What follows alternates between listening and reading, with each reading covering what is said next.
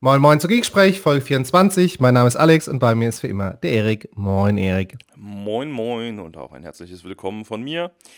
Tja, nachdem ich den Alex gestern schon in Person sehen musste, muss ich ihn heute auch durfte, noch am, durfte. Das, ach ja, durfte. stimmt, durfte. Das war, das, ja, ja. ja, sorry, ich verwechsel das immer. Das ist echt, äh, das ist echt schwierig. Ja, ja. Ähm, ja, aber es ist schön, dich wieder zu hören. Das ist unsere erste Folge im neuen Jahr wir wollten ja eigentlich Ende letzten Jahres trotzdem noch was machen, aber tatsächlich der ja so schön umschriebene Endjahresstress hat uns ja ziemlich gefangen gehalten, würde ich sagen. Ja, es war einfach zu verrückt letztes Jahr. Also wir waren dann einfach durch und äh, wir machen, wenn wir es, also wir nehmen auf, wenn wir aufnehmen können und wollen und äh, dabei soll es ja Spaß machen und deswegen hören wir uns jetzt erst im neuen Jahr. Genau. Und mein Ziel, also meine Idee, ne, letztes Jahr, Ende des Jahres, war wirklich viel zu tun. Man hätte viel mehr automatisieren müssen. Und deswegen heute gleich mal eine Folge zum Thema Automatisierung, Prozesse, Workflows, was auch immer. Und äh, da weder Alex und noch ich wirklich prozessaffin sind, naja, schon so ein bisschen, aber ne, gibt, glaube ich, nee. Menschen, die sich deutlich besser auskennen, nee. haben, haben wir uns äh, den Godmaster himself geholt, Michael Seidel. Michael, stell dich doch mal vor, moin moin. Wunderschönen guten Morgen, morgen, hallo. Äh, äh, Gottvater und alles drum und dran ist wahrscheinlich ein bisschen übertrieben. Ja, ja Aber ich habe das ein oder andere Mal beim, beim Kunden das schon gemacht. Ähm, mein Name ist Heidel Michael. Die einen und anderen kennen mich vielleicht von meinem Blog TechGuy.at, wo ich halbwegs fleißig, mal mehr, mal weniger über System Center und die ganze Geschichte Beiträge schreibe. In meinem äh, täglichen Leben arbeite ich als seit circa 15 Jahren jetzt im Consulting-Bereich und seit fünf, sechs Jahren verstärkt eben in der Prozess- und Automatisierung, sprich mit Service Manager, mit Orchestrator, PowerShell und ja, habe da doch schon ein oder andere Projekt bei unseren Kunden umsetzen dürfen. Ähm, bin seit drei, vier Jahren jetzt auch äh, MVP im Cloud- und Datacenter-Bereich und habe zusätzlich noch mit Scoosp ein Frontend für Orchestrator, SMA und Azure Automation am Start, dass wir, dass das auch bei unseren Kunden teilweise im Einsatz ist, wenn Service Manager nicht gewollt ist. Ja, das, das soweit zu meiner Person.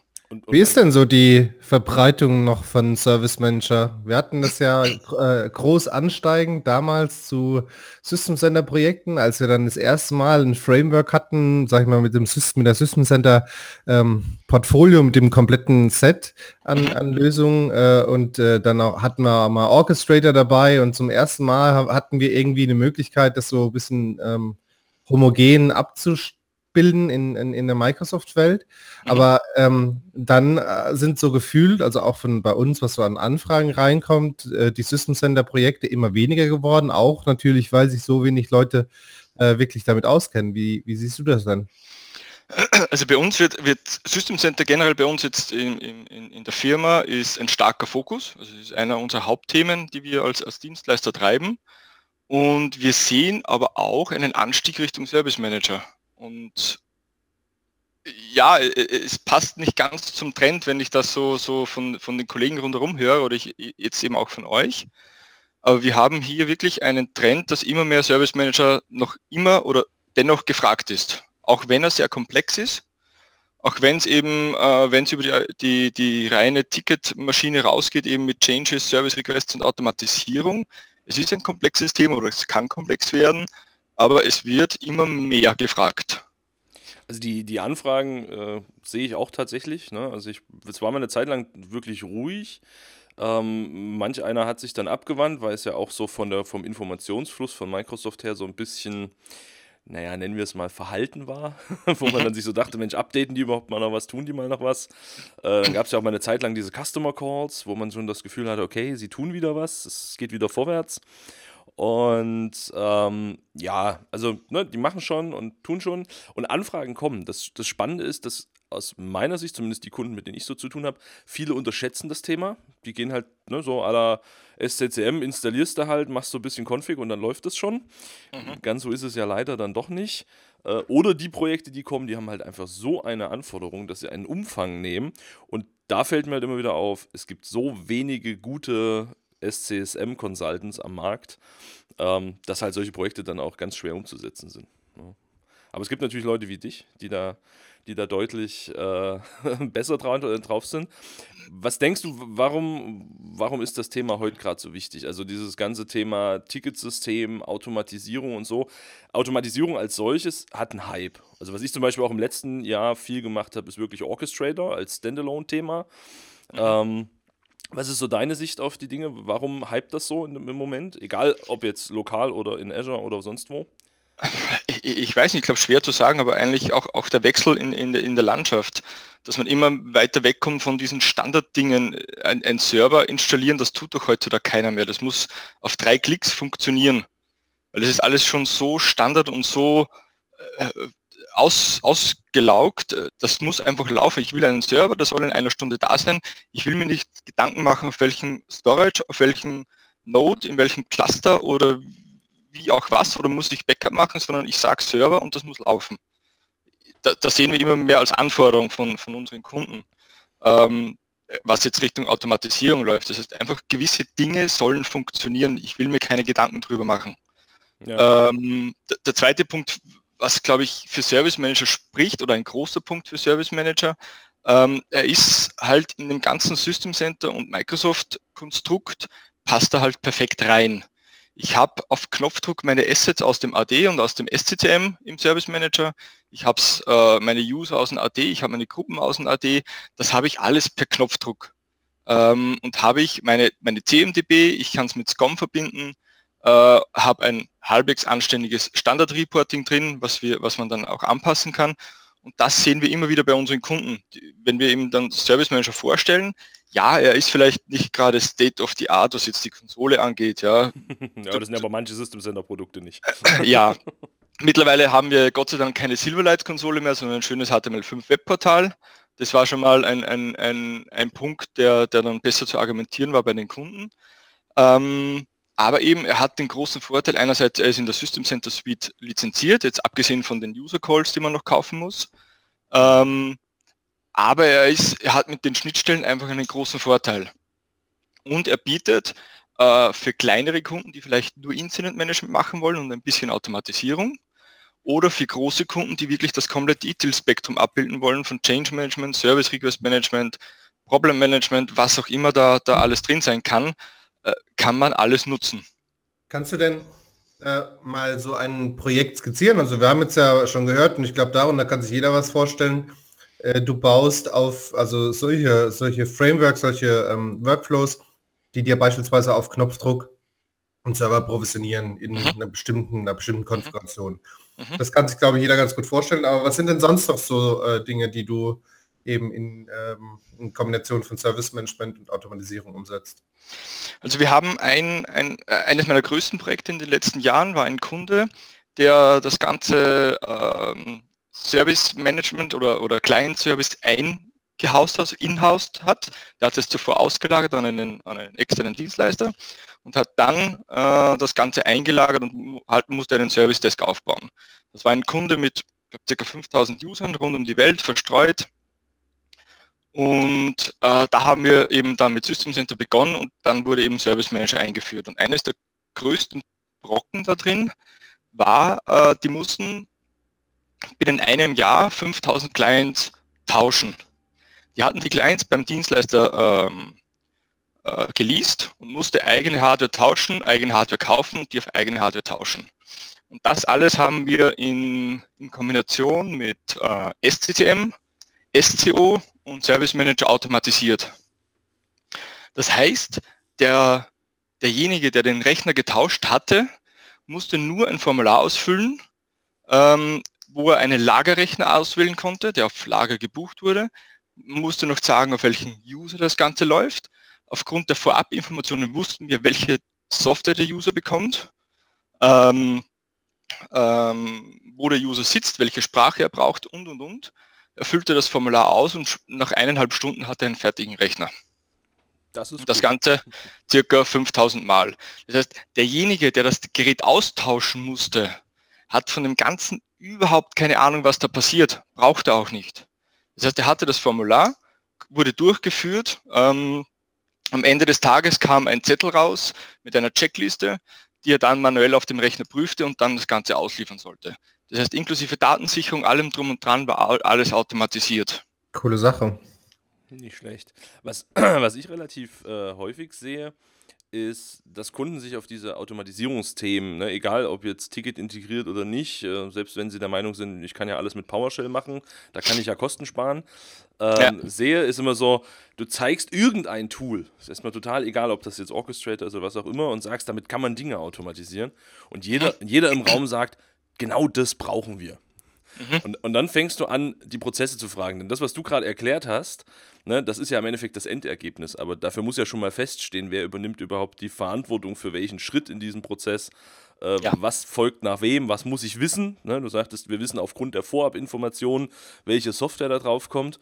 Und ich habe in meinen Consulting-Gesprächen immer so einen schönen Standardspruch: Ein schlechter Prozess wird auch automatisiert nicht besser. Ja. Und, also, das ist halt das, was man sehr oft sieht. Und äh, sich mit Prozessen zu beschäftigen, fällt vielen IT-Lern tatsächlich sehr schwer. Ist so meine Erfahrung aus meinen Projekten. Ich habe mal auch ein Beispielprojekt, äh, da ging es um die Anlage von Benutzern. Glaube ich auch so eins der typischen Themen. Ne? Wir wollen mhm, mhm. durch Benutzermanagement, Provisionierung, Deprovisionierung, Namensänderung, was auch immer, äh, ja. automatisieren. Und dann war meine Frage in den Raum, wie sieht denn der heutige Prozess der Benutzeranlage aus? Und dann saßen acht Leute im Raum und der erste sagt, ja, da gibt es so ein Formular. Da sagt der zweite, ja, das benutzen wir doch gar nicht mehr. Bei uns werden doch alle User im SAP angelegt. Da sagt der dritte, ja, nee, wenn die aber Montag früh hier stehen, da lege ich die erst im AD an und später im SAP. So, und dann habe ich in den Raum geguckt und habe gesagt, gut, welchen der drei Prozesse wollen wir denn jetzt automatisieren? ja, das ja. ist ja. Das ist ja genau das Problem auch mit äh, GDPR respektive äh, äh DSGVO dass das keiner anpacken kann von uns Consultants, wenn es dann wirklich um die technische Umsetzung geht, äh, weil du A, äh, also in den meisten Fällen gar keine Ahnung hast von Prozessmodellierung und, und B, eben die Prozesse überhaupt nicht feststehen. Selbst in den Unternehmen ist es mhm. überhaupt nicht bekannt. Und genau, also das geht ja, also das ist immer ein, ein Punkt, finde ich, genau an der Schnittstelle, wenn es von der Technik auf die Prozesse geht, da hast du wirklich wenige Leute, die, denen, äh, die das eben mit modellieren können. Und wenn du da keine Erfahrung hast, sowieso nicht. Ist das auch deine Erfahrung? Ja, absolut. Also das Beispiel jetzt vor, vor vom Erik ist, ist absolut treffend bei, ich glaube, 90 Prozent der Kunden. Ja.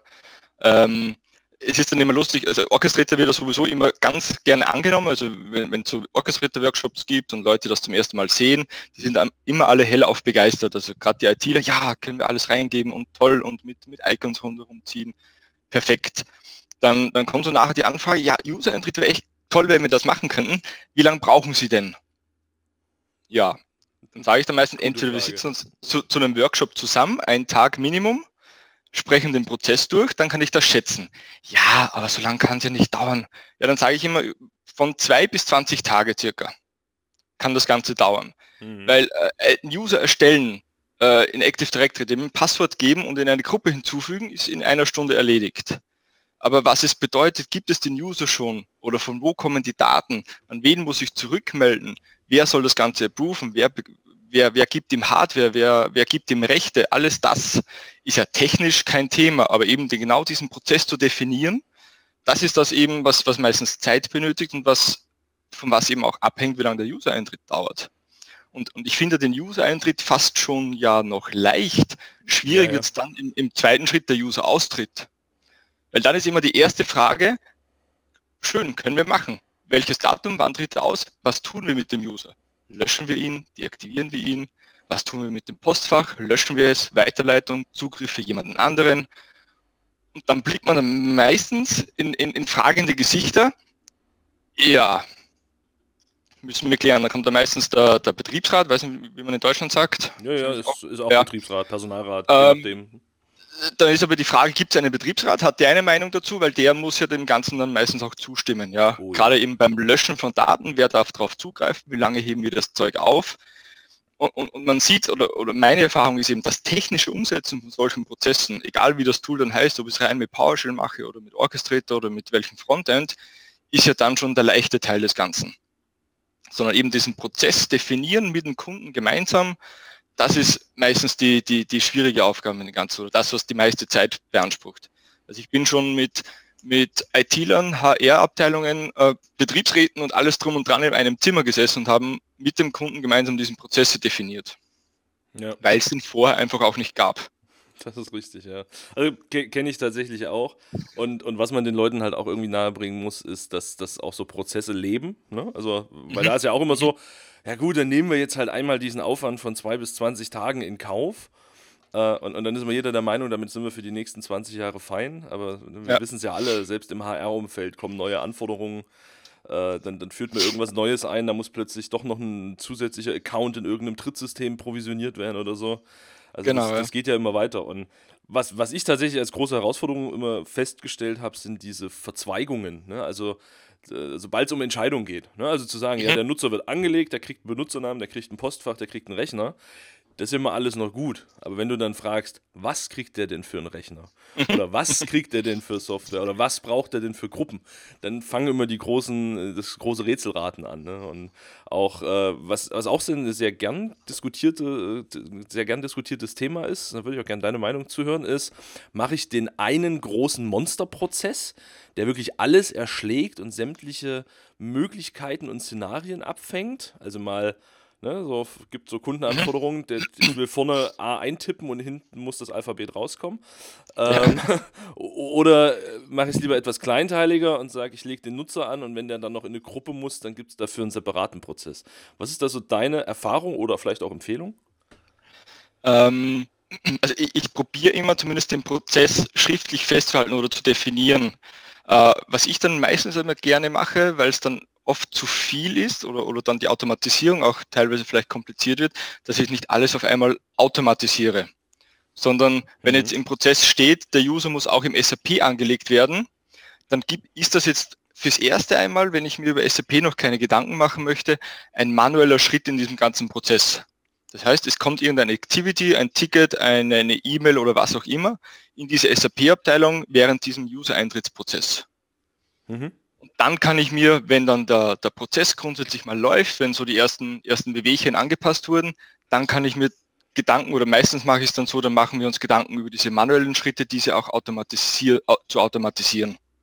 Weil ich glaube, gerade so in, in, in großen Unternehmen, wo eben viele Subsysteme mitspielen, dann, dann, dann, dann erschlägst du irgendwie den Kunden oder generell das Projekt mit, mit so viel, so viel Automatisierungen und gerade im SAP-Bereich sind die Kunden doch sehr, sehr vorsichtig, wenn da irgendwer jetzt daherkommt, ja, Webservice und ich mache da und automatisiere. Gerade im SAP-Bereich oder so ERP-Systemen, da haben die nicht, nicht, so die große Freude, wenn da, wenn da irgendjemand meint, er muss da was großartig automatisieren. Das heißt eben langsam mit der Automatisierung starten, dass der Kunde auch das Gefühl bekommt, okay, das funktioniert, gerade bei den Kunden, die das zum ersten Mal machen, und dann eben Schritt für Schritt in die anderen Systeme greifen. Aber den Prozess grundsätzlich versuchen wir schon zumindest zu, zu dokumentieren Ja. oder zu, zu, zu erstellen. Okay.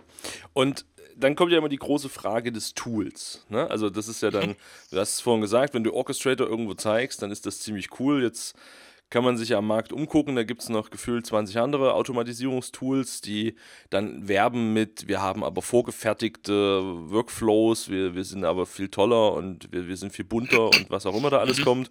Und dann kommt halt der, der, der Hardcore PowerShell Consultant um die Ecke und sagt, pff, das kann ja alles skripten. Ja. Ähm, Toolauswahl. Wie geht man sowas am besten an? Ähm, äh, ganz kurz, weil du gesagt hast, andere Hersteller bieten, bieten vorgefertigte Workflows an. Ja. Also du hast wahrscheinlich auch, also, du hast auch schon einige Kunden automatisiert, Runbooks gebaut, also Workflows automatisiert. Ja. Hattest du bei irgendeinem Kunden ein und dasselbe Mal denselben Workflow? Natürlich nicht, nein. Nee. Also drum, drum hilft mir die Argumentation von, von, von anderen Herstellern, wir haben vorgefertigte Workflows wenig. Was hilft, da, da sehe ich Orchestrator ganz gut, ist eben diese Activities. Ich muss mir keine Gedanken machen, wie ich einen User im Active Directory erstelle, sondern ich habe da eine Activity, da gebe ich Name, Vorname, Nachname, Passwort rein und das war's. Das heißt, ich muss mir um diese standardtechnischen Dinge keine Gedanken machen. Aber der Prozess und der Workflow ist bei jedem Kunden unterschiedlich. Ohnehin anders, ja, das ist richtig. Ja. Äh, Tool-Auswahl, ja, also jetzt, jetzt vom Consulting-Bereich, wir sind äh, rein Microsoft Consultant. Das heißt, die, die Tool-Frage stellt sich eher nur in dem, in dem Kreis von der Microsoft. Äh, Mhm. nehmen wir Orchestrator, ist meistens die erste Wahl noch immer. Ja. Äh, SMA ist bei uns überhaupt kein Thema. Ja. Weil einfach wir dem Kunden also mit Orchestrator hast du gegenüber dem Kunden das Argument, ich habe eine grafische Oberfläche, ich habe da eine visuelle Darstellung von meinem Workflow mit diesen Activities und mit diesen Links. Das habe ich im SMA überhaupt nicht. Da muss ich reines PowerShell machen. Und ich weiß nicht, wie es bei euch ist, aber bei unseren Kunden ist PowerShell zwar schon besser angekommen, mhm. aber dennoch, dennoch noch immer ein bisschen äh, stiefmütterlich ähm, äh, behandelt. Das heißt, so wirklich glücklich sind sie mit PowerShell nicht immer. Nee, nee, das ist richtig. Also für viele ist PowerShell immer noch so das, das rote Tuch. Ne? So der ein oder andere Exchange-Admin, der ist da mittlerweile ganz gut drin, weil sie ja gar nicht anders Ja, genau. aber, genau. Aber, aber, viele sträuben sich da tatsächlich drum. Ja. Und ich glaube auch. Ich, Entschuldigung. Ich glaube auch, der Bedarf kam bei äh, Service Manager ja aus einer ganz anderen Richtung damals. Ne? Also wenn ich mich erinnere, äh, ist bei mir jetzt auch schon mittlerweile drei Jahre her, äh, bei meinem alten Arbeitgeber, da hatten wir mehr mit Service Manager zu tun. Und da war es ganz, ganz klar eben äh, das, was du vorhin angesprochen hast, äh, aus dem äh, Thema getrieben, dass diese Silverlight-Grütze-Plattform, die es damals halt gab, äh, nicht zu mhm. ertragen war. Ne? Und äh, da eben äh, einige Hersteller relativ schnell äh, das geschnallt hatten und eine äh, wirklich viel schönere ähm, äh, äh, schöneres Portal hatten, das auch schön modellier zu modellieren war. Ne? Ja, ja, genau. Also, also du, du sprichst wahrscheinlich äh, die, die, die Hersteller Racing an mit dem, mit dem äh, Selbst mit dem, mit dem äh, Portal, was sie anbieten für Service Manager. Mhm. Genau, ja. Ja, also das ist auch bei uns ein, ein, ein Tool, was wir dazu empfehlen zu Service Manager. Also, weil es einfach für die, für die Admins besser zu bedienen ist, weil die Admins können damit auch aus der Konsole von Service Manager vertrieben werden, sage ich mal. Ja. Ähm, aber noch ganz kurz zu den Tools. Ähm, das dritte wäre dann eben aus der Microsoft-Seite die Azure Automation. Und äh, auch hier die Frage, ich weiß nicht, wie es bei euch ist, aber Azure ist bei uns noch so ein bisschen, ja, es kommt ganz, ganz, ganz langsam. So dass man mal ein Backup in Azure legt oder dass man dort ein paar VMs hat und nur dann sehe ich momentan auch den Grund, dass ich auch in Azure Automation Runbooks automatisiere, wenn ich einen anderen Dienst schon in Azure habe. Mhm. Also, also Azure kommt, muss ja so ein bisschen nach Branche unterscheiden, aber es gibt durchaus die da, äh, Branchen, die da sehr aktiv sind. Es gibt welche, die natürlich sehr zurückhaltend sind. Ich will jetzt keinen Namen nennen. Regierung. Und Staatsnahe Betriebe, ja. Ja, ist immer schwierig, aber ist ja auch nachvollziehbar. Ja. Ne? Ist ja auch alles ja. nachvollziehbar. Und ähm, was mir tatsächlich äh, immer noch schwer fällt, also A ist halt auch Azure Automation, wir sprechen halt über PowerShell, da sind wir wieder zurück mhm. beim Thema. Ähm, und solange es darum geht, Dinge in Azure zu automatisieren, sind die Kunden relativ schnell dabei und das auch zu verstehen, weil ne, einfach die, die Logik, ich brauche lokal keine Infrastruktur mehr, äh, ich brauche da keinen Server irgendwie, um meine, meine Sachen hoch und runter zu fahren oder um irgendwas zu provisionieren oder so das, das funktioniert schon ganz gut. Worüber die meisten aber heute bei Automatisierung immer noch reden, ist ihre gute alte On-Premises-Infrastruktur. Und ja. da ist allein schon dieser Gedanke, da kommt was aus Azure, also aus der bösen, bösen Cloud und führt bei mir im Rechenzentrum irgendwelche Aktionen aus, mhm. ist bei vielen tatsächlich noch so ein rotes Tuch. Ne? Äh, ist, eine, ist eine nette Möglichkeit an sich, wenn man sich überlegt, man hat dann so dieses zentrale Dashboard, das ist HTML5, das ist ne, schon eigentlich gar nicht so schlecht und egal wie viele Rechenzentren ich habe, die kann ich ja dann alle aus einer Automation-Konsole heraus steuern und so. Nett, aber ja, da brauchen wir, glaube ich, auch noch ein bisschen. Zumal auch für viele dieses Thema Verrechnungsmodell äh, auch einfach so ein Thema ist, was man erstmal durchsteigen muss. Ne, dass ich plötzlich irgendwie pro Minute oder pro Sekunde bezahle, die mein Automation-Job dauert. Äh, mhm. Das ist ja auch ein Thema. Ne? Wenn ich heute mir anschaue, was wir so für Kunden, ich habe mal ein äh, schon Weichen her, mal ein Orchestrator Runbook gehabt. Das hatte eine Laufzeit, also kannst du überhaupt keinem erzählen. Und da hat der Kunde irgendwelche PowerShell-Skripte drin gehabt und hat in jedem Skript sämtliche User aus dem Active Directory abgefragt und, und eingelesen und hat dann weitergemacht mit dem nächsten Schritt. Und dann kam wieder ein, ich lese erstmal alle User aus und mache den nächsten Schritt. Ja, wenn du sowas heute in Azure Automation baust, na, da freut sich Microsoft, dann laufen ja. die Jobs Weichen. Ne? Also da, da muss man tatsächlich gucken. Ähm, ja, also äh, das ist richtig. Ne, was, was ich halt noch sehe, wir haben uns da tatsächlich auch bei uns im Team im letzten Jahr mit einem Hersteller beschäftigt, ähm, mit einem Nicht-Microsoft-Hersteller. Wir sind auch an sich ein Microsoft-Team. Mhm. Ähm, das war einfach mal, mal, ein Versuch, einfach mal zu gucken, weil klar, die kommen halt mit dem Thema, wir haben das Komplettpaket samt hübscher Konsole, vorgefertigten Activities oder Workflows oder ähnlichem. Und ich muss halt echt sagen, ich war schwer enttäuscht hinten raus. Also die können alle nicht mehr und nicht weniger, weil am Ende müssen wir auch mal ehrlich sein. Wir arbeiten, egal mit welchem Tool, immer gegen Standardschnittstellen. Ne? Also am Ende ja. wird im Hintergrund PowerShell ausgeführt oder WMI oder irgendwas, was wir, äh, irgendwas, was wir alle kennen. Und da ist eigentlich egal, was für ein, was für ein Tool ich vorne dran setze. Wenn es das Backend nicht liefert, kann ich es eh nicht machen. Mhm. Ähm, von daher war das jetzt nicht, nicht, nicht, nicht besser und nicht schlechter. Und äh, am Ende haben wir einfach für uns festgestellt, es ist einfach ein, ein, massiver Zusatzaufwand, so ein Drittanbieter-Tool reinzubringen, weil du plötzlich ganz auf diese Schnittstellenthematik hast. Ne, das, was du vorhin schon sagtest, in der System Center-Welt, da haben wir halt diese Integration in Config Manager, in Operations Manager, in, ins Active Directory. Und wenn ich mir überlege, dass ich bei dem Tool halt schon gefühlt zwei Tage gebraucht habe, bis ich es hingekriegt habe, User aus dem AD auszulesen. Jetzt übertrieben, aber ne? Das hat mich dann schon, das hat mich dann schon geschafft. Okay. Ähm, ja, ich denke mir auch, dass, dass die Lizenz, also die, die, die, die finanzielle Sicht hier äh, eine Rolle spielt, weil wenn ich System Center ja schon habe und meistens beginnen ja typische Kunden mit SCCM, weil in, Rechner installieren muss jeder. Mhm. Und, und jeder hat irgendwo SCCM-Lizenzen. Und dann ist irgendwann mal die Frage, wenn, wenn so der Rollout durch ist, was gibt es denn da noch? Und dann ist halt Orchestrator gratis da. Also das, das kostet nichts und, und, funktioniert ja toll. Also auch wenn Microsoft eben das Produkt so nicht mehr haben möchte, ja, aus welchen Gründen auch immer, es funktioniert. Das Ding tut und, und läuft und, und, und passt. Und da ist eben die Frage, was macht es Sinn, wie du eben beschrieben hast, ein Drittanbieter-Tool reinzubringen, was wahrscheinlich dann Geld kostet natürlich. Ja, auf jeden Fall, auf jeden Fall, ja. und, und dann eben auch diese Integration vielleicht nicht bietet, wenn du sagst, du brauchst übertrieben gesagt zwei Tage, dass der mit Active Directory spricht. Ja, das ist schon schwierig. Jetzt hast du ja vorhin schon mal so nebenbei erwähnt, äh, dass du ein, eine, eine Software entwickelt hast, ein Tool entwickelt hast, was ein Web-Frontend für, für Orchestrator bietet. Erklär uns doch mal, A, wie kam es dazu? Warum sahst du das als notwendig an? Und ja, erzähl mal ein bisschen Background. Uh, okay.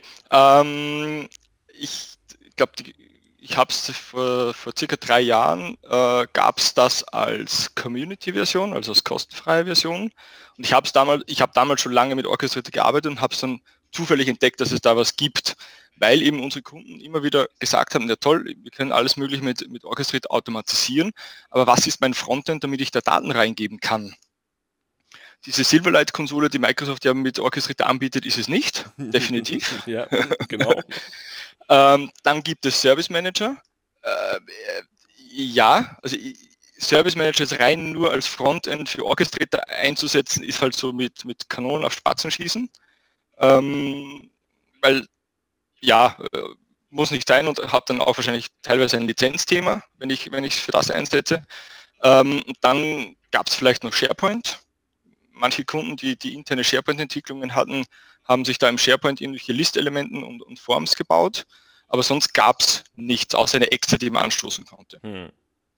Und ich habe das eben auch meinen, meinem Consultant lebend gesehen, dass immer wieder mehr Kunden das wollten.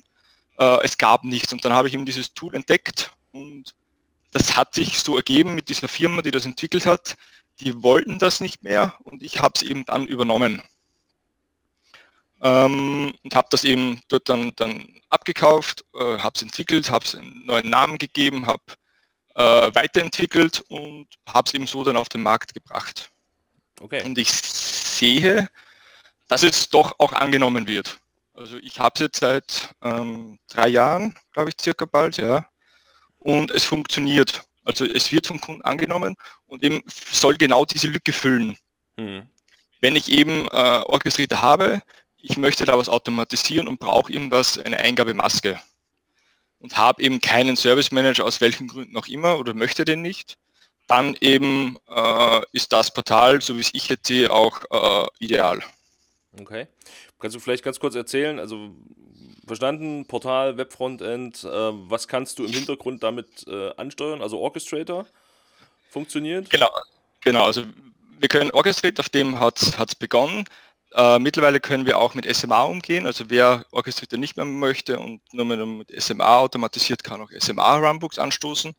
Und wir können auch mit der Azure Automation äh, funktionieren. Das heißt, äh, Basis ist bei uns immer äh, im Hintergrund irgendeine Automatisierung, ohne dem funktioniert das Portal nicht, also macht keinen Sinn, weil was wir tun ist, wir, wir verbinden oder wir holen uns diese Runbooks rein, egal in welcher Automatisierungstechnologie und bieten und bauen darauf ein Frontend, also ein Formular, wo eben genau diese Daten eingegeben werden können. Ähm, äh, Standardbeispiel äh, VM-Provisionierung. Ich habe mein Runbook, wo ich meine, meine, meine Daten reinschieße. Darauf gibt es ein Formular, äh, welcher Owner, wie viel CPU, wie viel RAM, was auch immer.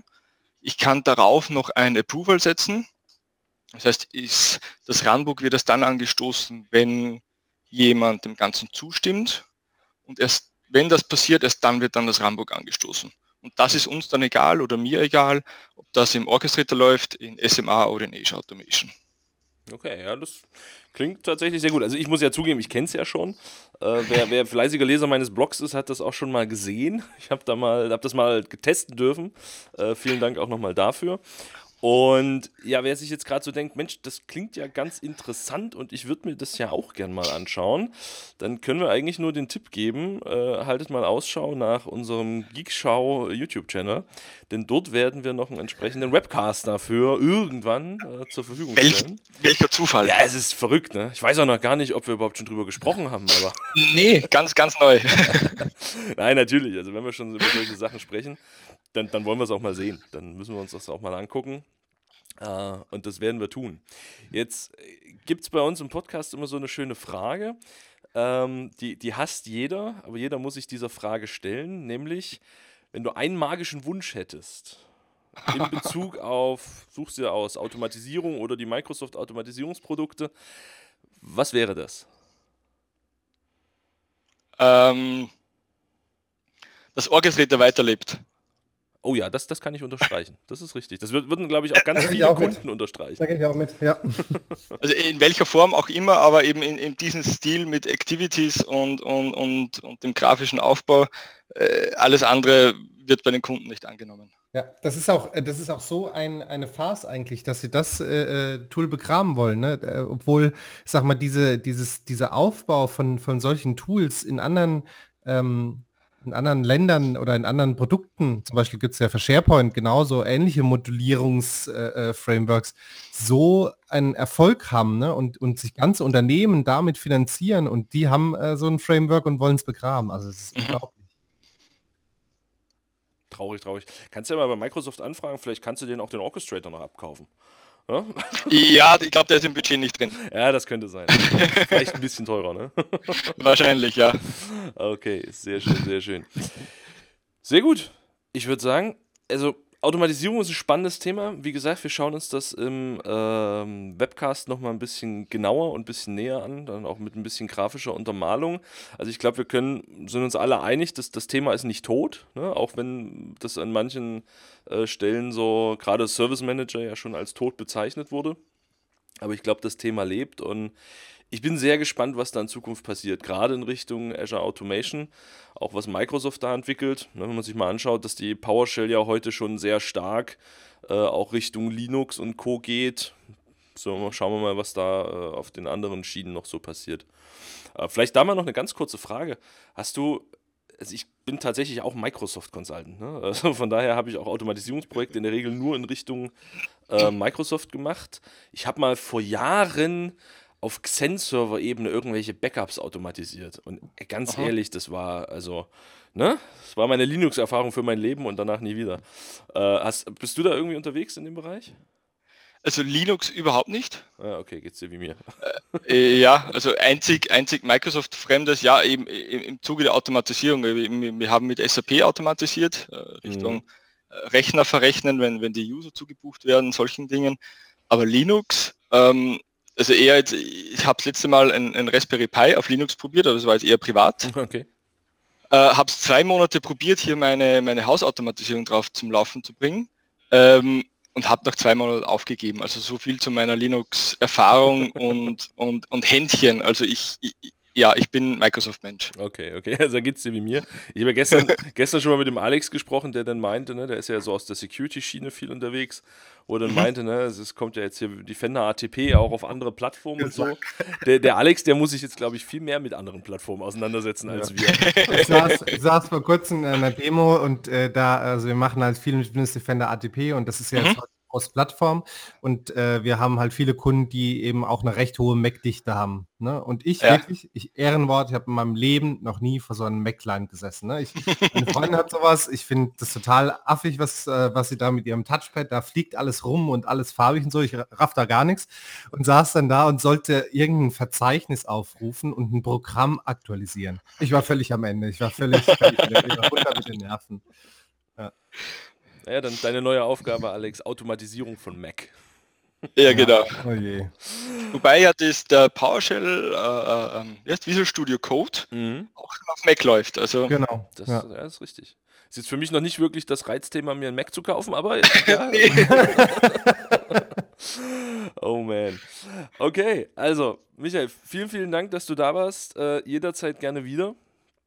Hat mich sehr gefreut. Dankeschön. Sehr schön. Und wie gesagt, schaut in den äh, Webcast rein.